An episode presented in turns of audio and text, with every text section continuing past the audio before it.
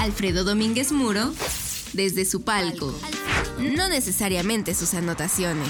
Listo, listo. Ahora sí, ahora sí estamos de regreso. Y de entrada te agradezco muchísimo que te conectes, que estés conmigo, que me acompañes a esta serie de historias que tienen que ver, por supuesto, en los contextos, en cómo y a dónde se dan. En la mayoría de ellas tuve oportunidad de ser testigo directo, en otras a través de mis narraciones por la televisión o para el radio.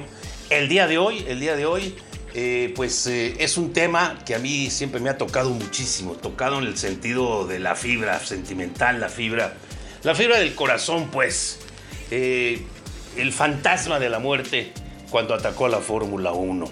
Y podríamos ampliar todo este tema. La Fórmula 1 que vivió muchos años de soberbia, suponiendo que las medidas de seguridad que se habían dado a lo largo de pues, el desarrollo natural de esta categoría, la máxima categoría, los había blindado de alguna manera para no eh, volver a sufrir estos accidentes mortales que hubo un tiempo en que cuando los autos habría que simplemente a mí bueno yo no los vi pero habría habría que recordar y ver las las películas de los años 40 50 cuando el piloto estaba sentado pues prácticamente de los hombros hacia arriba y con un casquito ahí amarrado con una con un tema de cuero bueno pues eh, ahí hubo muchos accidentes hubo muchos accidentes que habría que recordar, por ejemplo, en Le Mans, en las 24 horas, que si bien no era Fórmula 1, eran los autos prototipos en donde un Mercedes se despistó y mató a cerca de 60 personas en una tribuna. Eso hizo que los Mercedes que habían venido de regreso pues se retiraran por muchos años. Pero el fantasma de la muerte, el fantasma de la muerte atacó a la Fórmula 1 en donde más nos dolía.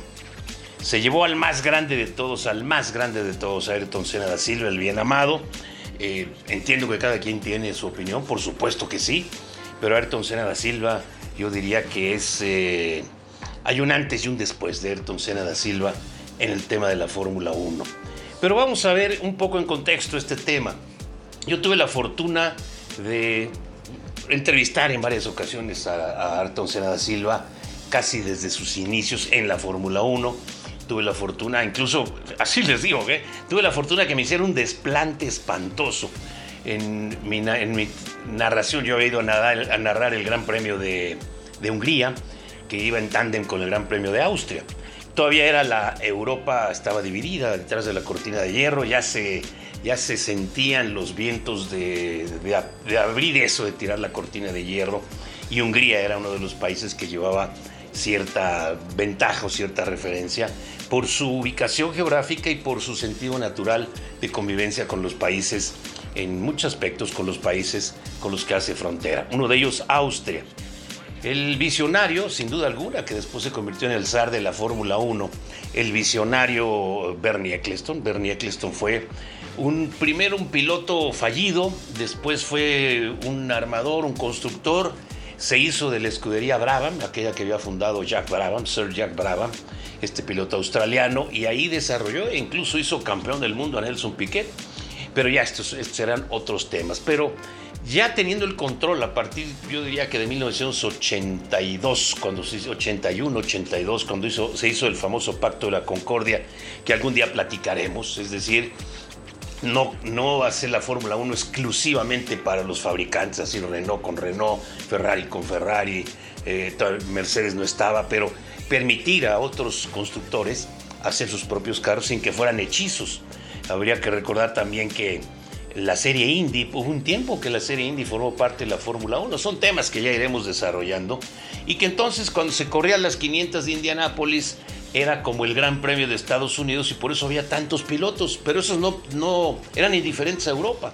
Europa era indiferente a los Estados Unidos. En ese momento, en, eh, en los Estados Unidos, se construían coches prácticamente artesanales. Eh, ¿Por qué? Por la cultura que había en esa zona del, en el centro de los Estados Unidos, en donde había óvalos y estos óvalos, cada quien llevaba su auto, en fin. Es decir, se separaron, más que separarse, nunca llegaron a convivir la serie Indy y la serie Fórmula 1. Cada quien tiene su, su tema. Pero eh, incluso eh, enemigo de esto fue Bernie Eccleston, aunque alguna vez Bernie Eccleston llegó a comentar, yo tuve oportunidad de platicar con él muchas ocasiones.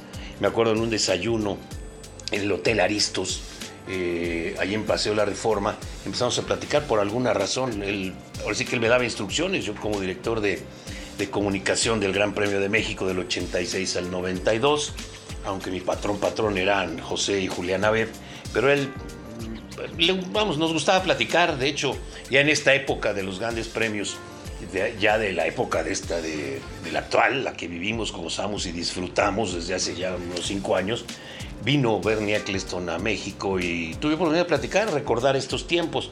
Bueno, pues eh, decía Bernie Eccleston que sí llegó a tener y que llegó a tener acercamientos con, con la gente de, de Fórmula 1 para tus cinco mejores coches contra mis cinco mejores coches en un óvalo y en otro. Pero bueno, me estoy desviando del tema. La realidad es que, como les decía, eh, fue afortunado un desplante que tuvo hacia mí Ayrton Senna da Silva en, eh, en 1986, cuando México ya se le concedió la sede de esa segunda etapa de nuestro Gran Premio de Fórmula 1, del 86 al 92. Yo había tenido la fortuna de comenzar mi carrera apoyado por, por la firma Malboro. Siempre estaré agradecido con, con Malboro, con, con Rafael Isunza, con Rogelio Malo, que me apoyaron y me permitieron ir al circuito de Fórmula 1, ahí conocí Europa, narrando primero para Radio Caracol de Colombia, para Venezuela, Panamá y aquí en México con una estación central en Radio ABC. Después ya vino el, tema de, irme a transmitir con la invitación de José Ramón Fernández para el Canal 13, pero bueno, esto es otro tema, me sigo desviando. En esa ocasión íbamos a transmitir el Gran Premio de Hungría, primer gran premio socialista. Era, es increíble porque no, no se vendía ni una gorra, ni una cachucha, ni un sándwich, pues, ni una botellita de agua. Era el gran premio socialista, así se le llamó. Y después cuando cruzamos la frontera con, con Austria ya era totalmente, era la verdadera Fórmula 1, una de los grandes anuncios. Eh, a través de Bernie Eccleston eh, le solicitamos una entrevista para la entonces Imevisión, hoy TV Azteca, para calentar, ir calentando el Gran Premio de México que se celebraría en el mes de octubre. Y bueno, pues se me concedió la entrevista, eh, fuimos, a, fuimos allá a, Hungría, como les digo, Hungría y Austria, llevamos nuestra cámara, nuestro equipo, Jessie Espinosa, productora ejecutiva de deportes de, la entonces Imevisión, como les digo, de Canal 13, de, de Hoy TV Azteca, en fin, ya estábamos listos para, para esa entrevista que se pactó entre una práctica y otra. ¿Por qué con Ayrton Senna da Silva? Porque Ayrton Senna da Silva venía de haber hecho un carrerón en su, debut con la escudería Toleman, eh, en donde estuvo a punto de ganar un gran premio en no lluvia, en diluvio, y ya sería tema de otra ocasión. Suspendieron esa carrera. Eh, y bueno, esa era una caja de zapatos con llantas y bueno, esa escudería Toleman no tuvo futuro. Él se fue a, Renault, se fue a Lotus y Lotus, bueno, pues aquellos autos legendarios color negro con, vivos dorados, ¿no? Entonces, la, entrevista estaba pactada ya para un horario específico. Yo me paré frente al pit, ahí nos paramos listos para grabar, y llega Ayrton Senna da Silva, se me queda viendo y me dice, le dije, Ayrton, soy Alfredo Domínguez Muro de México, y dice él en ese momento, tú eres el de la entrevista, y me hace una cara como de que lo último que quiero es una entrevista. Y le dije, sí, así es. Pues tienes tres minutos. En este momento empiezas. Y dije, oye, no, no, Ayrton, yo no vengo tan lejos para hacer una entrevista de tres minutos. Ese es un desperdicio. Lo que necesitamos es apoyar el Gran Premio de México. Entonces me dijo, lo siento mucho, no tengo más tiempo. Y se fue. Ni siquiera se despidió. Ahora sí que me dejó con un palmo de narices el buen Ayrton Senna da Silva. El siguiente gran premio fue el Gran Premio de Austria. Nosotros íbamos a, a transmitir también ese Gran Premio en Austria. Y en ese Gran Premio de Austria eh, me crucé con él, me saludó, no me dijo más. Y después, al día siguiente, cuando era día de carrera, me vuelvo a cruzar con él y me detiene y me dice, tú deberás entender cómo es mi trabajo. Es decir, ya después, sabiendo y conociendo algo más de Ayrton Senna, pues eso es como si él se hubiera puesto a platicar cinco horas conmigo, ¿no? Porque eh, hizo un, fue una disculpa, no disculpa, al estilo de estos grandes pilotos que que tienen en el, en el egocentrismo, en el mejor sentido de la palabra, pues un tema que no es un defecto, sino una cualidad. Pero bueno, pues eh, todo esto es para comentarles el, el, tema de, de, Ayrton Senna Silva, que tuve oportunidad de conocerlo, de ver, de platicar con él muchas ocasiones. La Fórmula 1 en los años 70, hasta los años 70 tuvo varios accidentes mortales y después vinieron medidas de seguridad. El 8 de mayo de 1982, en los ensayos rumbo al Gran Premio de Bélgica, falleció Gilles Villeneuve, este piloto icónico, leyenda. Se enllantó eh, al entrar una curva en las prácticas y ahí salió dando vueltas, se rompió, se rompió auténticamente, se desarmó como Lego el auto y él se quedó en lo que era la famosa tina esa de protección, pero ya había fallecido el gran Gilles Villeneuve. Hay una historia tremenda entre él y su compañero de equipo Didier Pironi, que novio del tiempo, en otra ocasión vamos a platicarlo ya.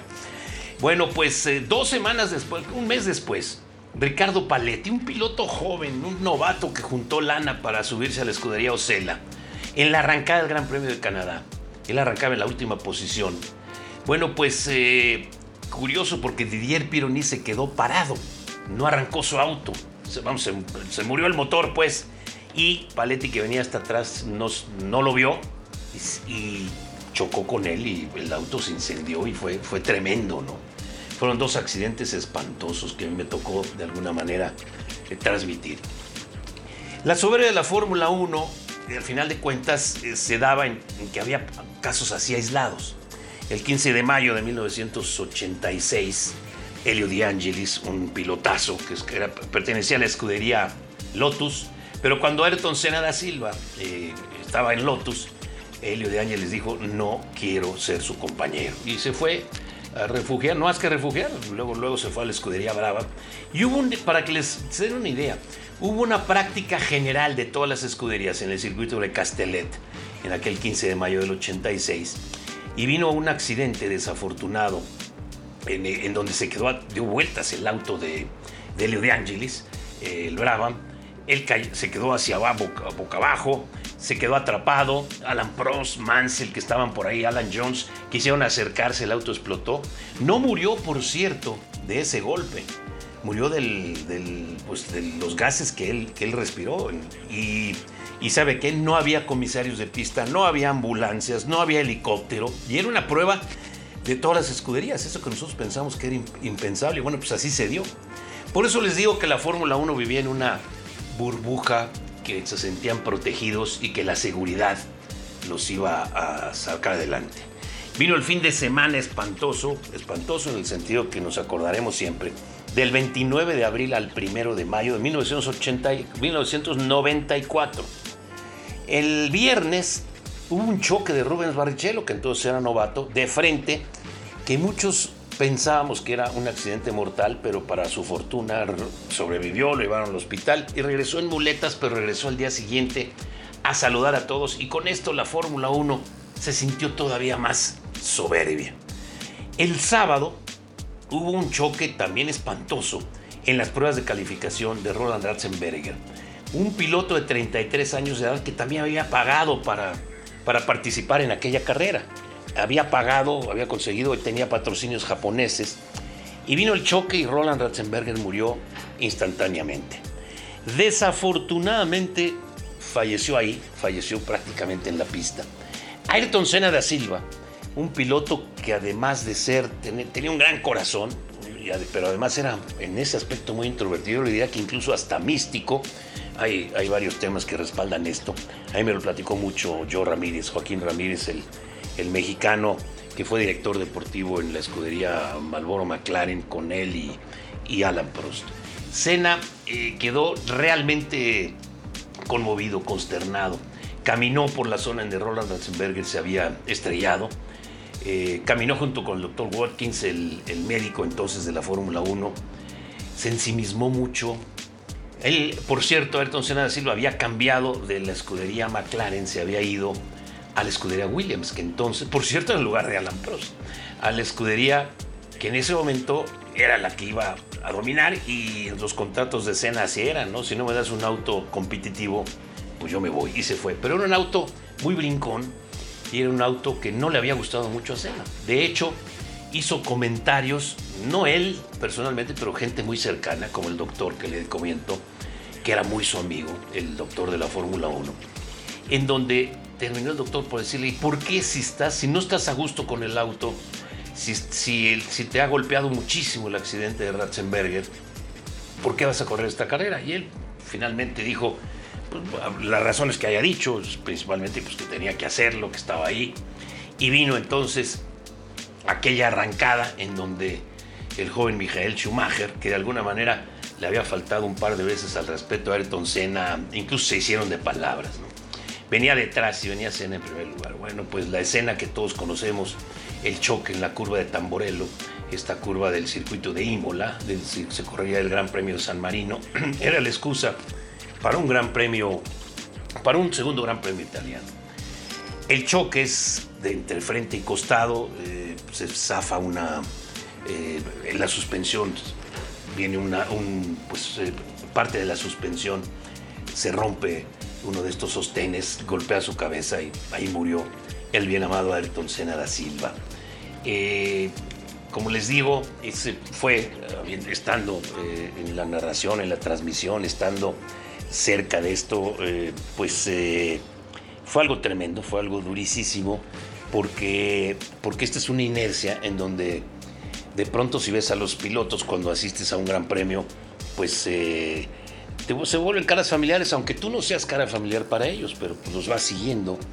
Yo había tenido oportunidad de platicar con él en Japón en alguna ocasión, algún, es decir, de alguna manera pero era Ayrton Senna da Silva, pero antes que esto eran dos pilotos. Yo veo que mucha gente, y es así es, así es el tema, es, eh, se acuerda con dolor, por supuesto, del fallecimiento de Ayrton Senna da Silva, pero pocos hablan de Roland Ratzenberger, porque curioso, pero era el novato, 33 años, pero era un novato, y el campeonísimo Ayrton Senna da Silva. Eh, quizá el piloto, más, más que el piloto, el deportista junto con Pelé icónico de Brasil. Eh, esta muerte de Ayrton Senna da Silva eh, golpeó durísimo a la Fórmula 1, como les digo, en donde más les dolía que era la soberbia de la seguridad, porque se decía que iba la Fórmula 1 iba adelante de estos posibles accidentes o de estos accidentes como tales. Eh, desafortunadamente no fue así. El fantasma de la muerte pues sobrevoló por las pistas de la Fórmula 1 y se cansó seguramente de la soberbia y se llevó al gran Ayrton Senna da Silva. Los números, yo les diría que los números son relativos, porque Senna corrió mucho menos carreras que Schumacher, por ejemplo. Las puntuaciones ahora son diferentes. Entonces es chocante la comparación. Pero Ayrton Senna da Silva nunca, jamás vetó a un piloto para acompañarlo en la escudería, cosa que sí hizo Schumacher y cosa que también ha hecho Lewis Hamilton. Pero estos serán otros temas. Eh, meses después, tuve la fortuna de ir a cubrir el Campeonato Mundial de Fútbol en el de Estados Unidos 94. Y aquella final en Pasadena, aquel 0 a 0 espantoso porque fue aburridísimo, ¿no? Roberto Baggio eh, falló un penalti ya en la definición.